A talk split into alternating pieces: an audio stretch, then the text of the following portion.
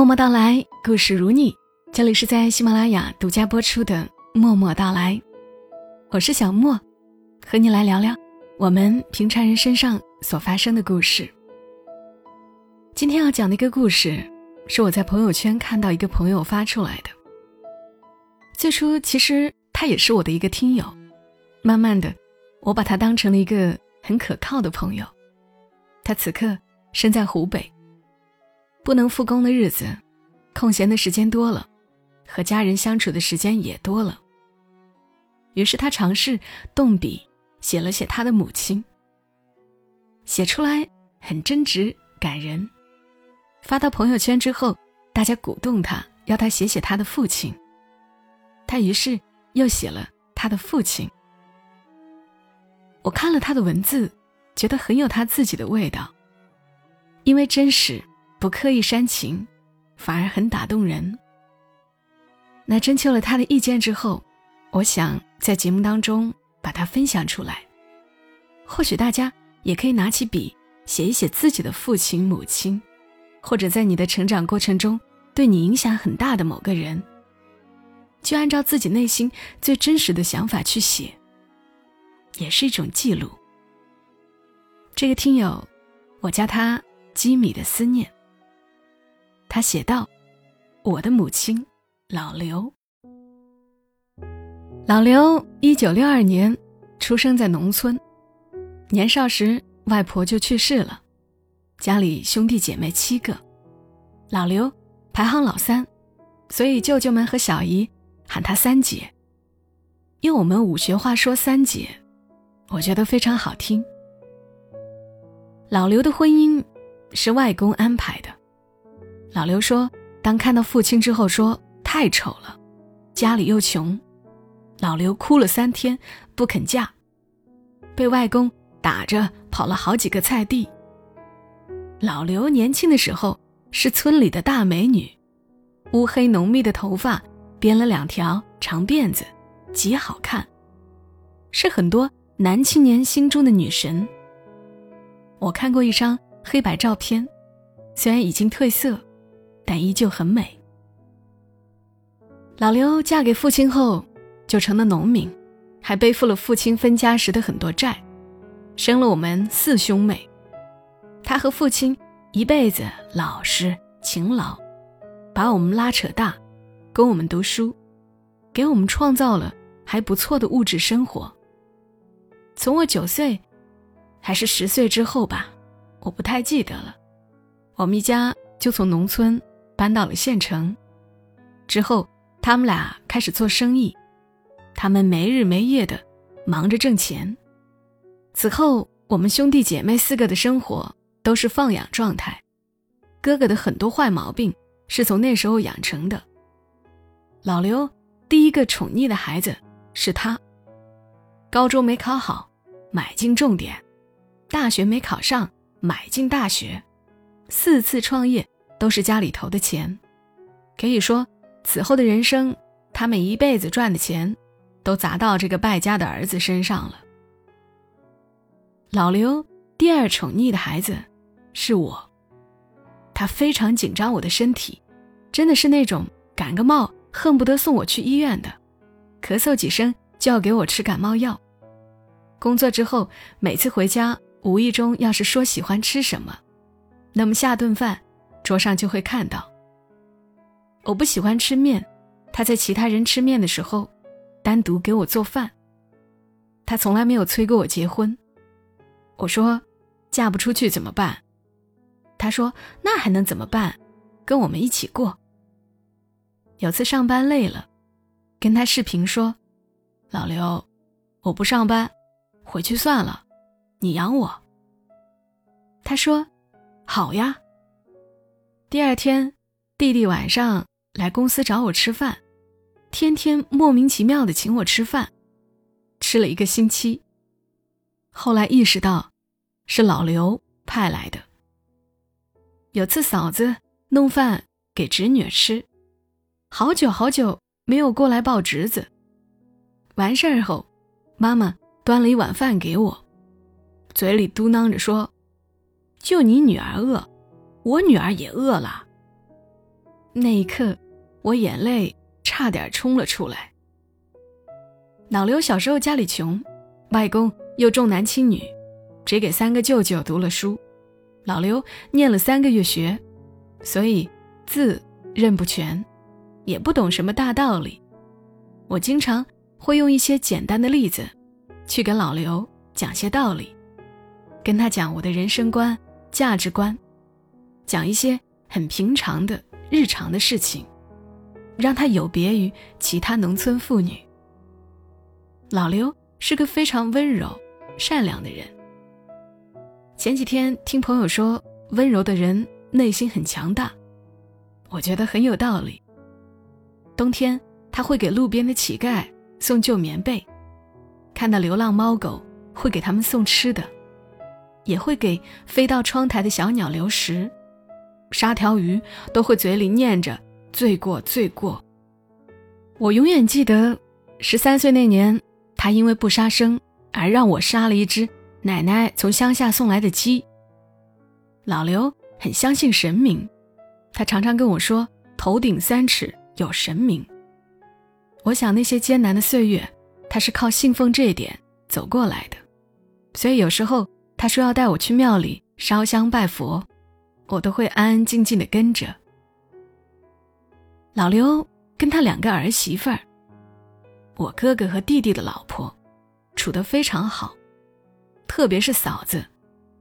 嫂子跟哥哥吵架时，老刘永远第一个站出来骂哥哥。她应该是嫂子眼中的中国好婆婆。我常常跟我妈说：“你要对你媳妇儿像对你女儿一样好，你儿子。”才能幸福。老刘胃不好，吃过一段时间的中药。小时候家里穷，他养成了非常节俭的习惯，像没吃完的剩菜和烂了一点的水果，他都要吃。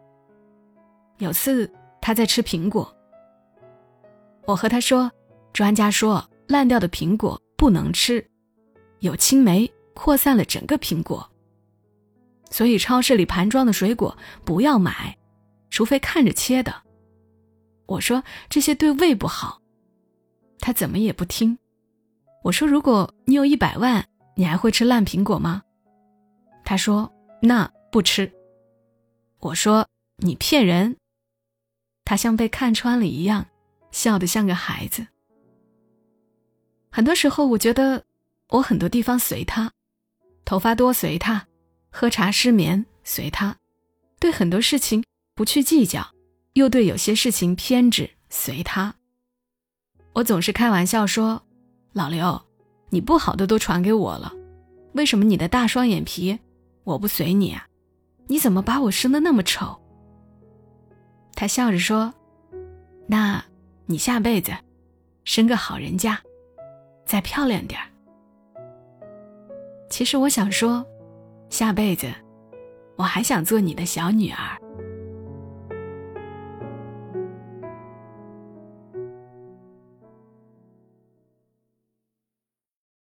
我的父亲、父亲都是儿女心中的大山，同样的，我的父亲也是我们家庭的大山。我的父亲一九五七年出生，生在一个贫农家庭，家里兄弟姐妹七个。父亲是老大，爷爷在我很小的时候去世了，所以叔叔和姑姑们都很尊敬父亲。儿时的记忆中，父亲总是不在家，我的童年是在田埂上度过的。有一年夏天，父亲在石头厂工作，隔三差五回家一趟，每次回家都会提一个大西瓜。晚上吃完饭，全家人。一起坐在门口吃西瓜、看星星的场景，时常出现在脑海里。这是童年记忆里最幸福的事儿。父亲当过几年兵，是个非常自律的人。父亲也非常能吃苦。做生意那十几年，对父亲的印象是他什么都能干，肯干。每天晚上一两点到家，早上七八点就出门了。在店里的时候。他会经常叫我给他买烟，然后多余的零花钱就给我买零食。读书时的记忆，则是找他就是要学费，要买书的钱。老话说“长兄如父”，那时候哥哥，貌似是我父一般，我和弟弟是极怕他的，他吼一声，我们都吓得不敢说话。而我对父亲，从来没有怕的感觉。懂事以后，我开始思考我与父亲之间的关系。我跟父亲非常生疏，很少讲话。我对他很冷。工作之后，我经常一年都不会给他打一次电话。有时候打电话给母亲，被父亲接到，我通常第一句话是问：“老刘呢？”他会说：“啊，他去干嘛了？干嘛了？等他回来再让他打给你。”然后。我就匆匆挂掉电话，没有多余的话语。每次挂掉电话后，我都会难过好久。我常常在思考这个问题：为何我对父亲是这样的？甚至有时候我在想，我内心缺失的部分，是不是在这里？至于小时候到底有什么童年阴影，我不得而知。跟父亲的第一次亲密接触，是二零一二年，在武汉的 ICU 病房。那一年，父亲突发脑溢血，我从深圳赶过去看他。进入 ICU 病房时，他躺在白色病床上，身上插满了管子。见到我时，他伸出双手，做出拥抱的姿势。我走上去，抱了他。就那么几秒，我抚摸了他骨瘦如柴的脸，之后被护士赶出来，在 ICU 里待了一分钟。这一分钟是我记忆里这辈子与父亲靠得最近的一次。走出 ICU，我冲到了医院楼梯间里，嚎啕大哭。二零一九年，父亲再次生病，脑瘤，要做开颅手术。风险百分之五十。我非常难过，父母亲一辈子吵吵闹闹，但还算恩爱。父亲真的是一个全能的男人，会挣钱，会做饭，会做家务，甚至针线活儿做得比母亲还好。小时候家里穷，孩子多，小孩的衣服都是父亲做的，做饭也是绝了。亲戚朋友都夸他菜烧得好吃，家里有请客吃饭聚餐都是他掌勺，母亲很多菜都是跟他学的。他很心疼母亲，经常会拖地、洗碗、做饭，陪伴母亲。有他在，我很安心。我有多爱我的母亲，我就有多难过、多害怕，他会离去。但我更难过的是，我难过、害怕的竟然不是因为父亲会去世。天哪，他是我的父亲。这点一度让我质疑自己很多东西，我接近疯狂的想不明白，到底为什么会这样。这让我很悲伤。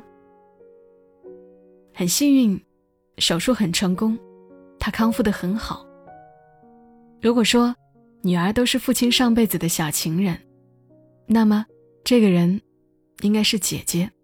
姐姐跟父亲的感情非常好，他们会一起上街买衣服、谈心，如同我跟母亲一般。姐姐嫁得早，她还是会经常回家看父亲，给父亲送好吃的，买礼物。父亲很骄傲，他凭自己的双手，从一无所有到给他的家庭。创造了还不错的物质生活，儿女结婚生子，儿孙满堂。我甚至能想象得到，他有生之年最后的愿望，是我能够嫁给好人家。但他也很少提及这个话题，有几次他提起，都被母亲截住打断了。他还是说了，让我不要有太大的压力，去过自己想过的生活。我忽然明白，其实悲伤深处空无一物。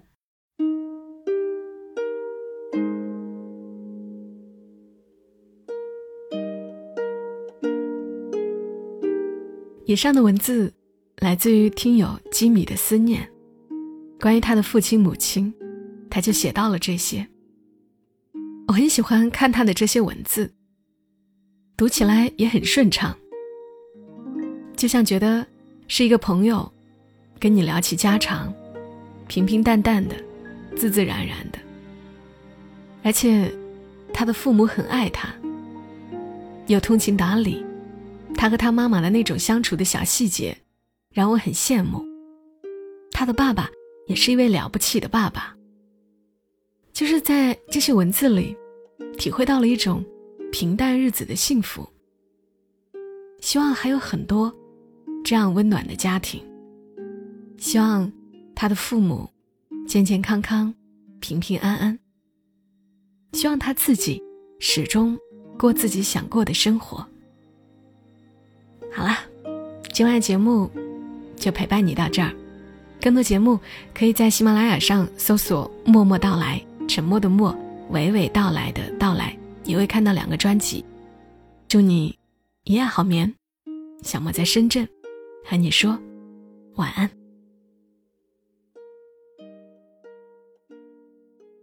大家好，我是小莫，我的新专辑《默默到来》全民故事计划的三百种人生。已经上线了，从中国式亲情、爱情、边缘人记事到各类冒险奇遇，一共三百个真实人物故事。